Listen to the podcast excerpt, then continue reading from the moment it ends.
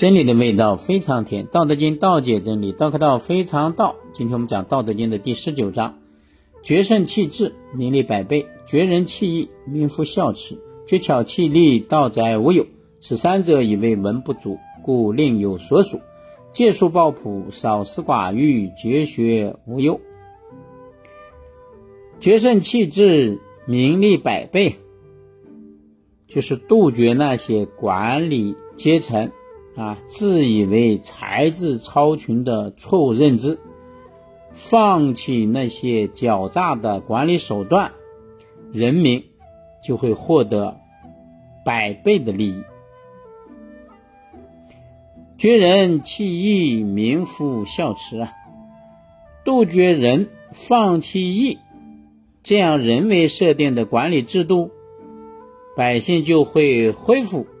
对上孝敬，对下慈爱的自然行为，绝巧气力，道哉无有，杜绝那些虚浮不实的智巧行为，放弃能够勾动人欲望的过多利益。啊，这个地方的利益是在满足了基本生存条件以外。啊，由于有了贪欲所追求的多余的利益啊，放弃多余的利益，道哉无有，那些道哉的行为，自然就没有生存在的条件了。啊，那你说，你用这个奸诈的行为，是吧？获得了特别特别多的利益，过多的放在那儿你也不用，那道哉之心自然就升起了。此三者，以为文不足啊。以上这三个方面，不能仅仅的用作表面文章，那是不能够解决实际问题。那怎么办？故另有所属。所以，要想让人们过上他们所向往的生活状态，那就要用实际的行动来影响他们。谁来影响他们？当然是统治管理阶层。那怎么影响呢？借术抱朴，少思寡欲，看见统治管理阶层的质朴啊，他们不为利欲所诱惑，减少管理统治阶层对个人财产的过度追求，减少欲望对他们自身行为的那个控制，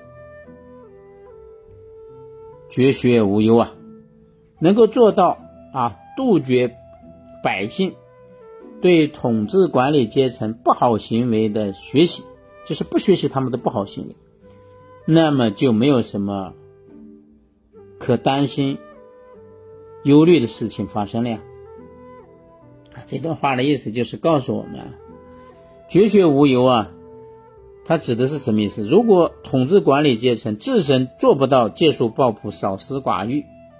而是彰显自己的荣华富贵、奢侈的生活、无尽的欲望，那就会导致人民百姓去争相去学习他们、模仿他们。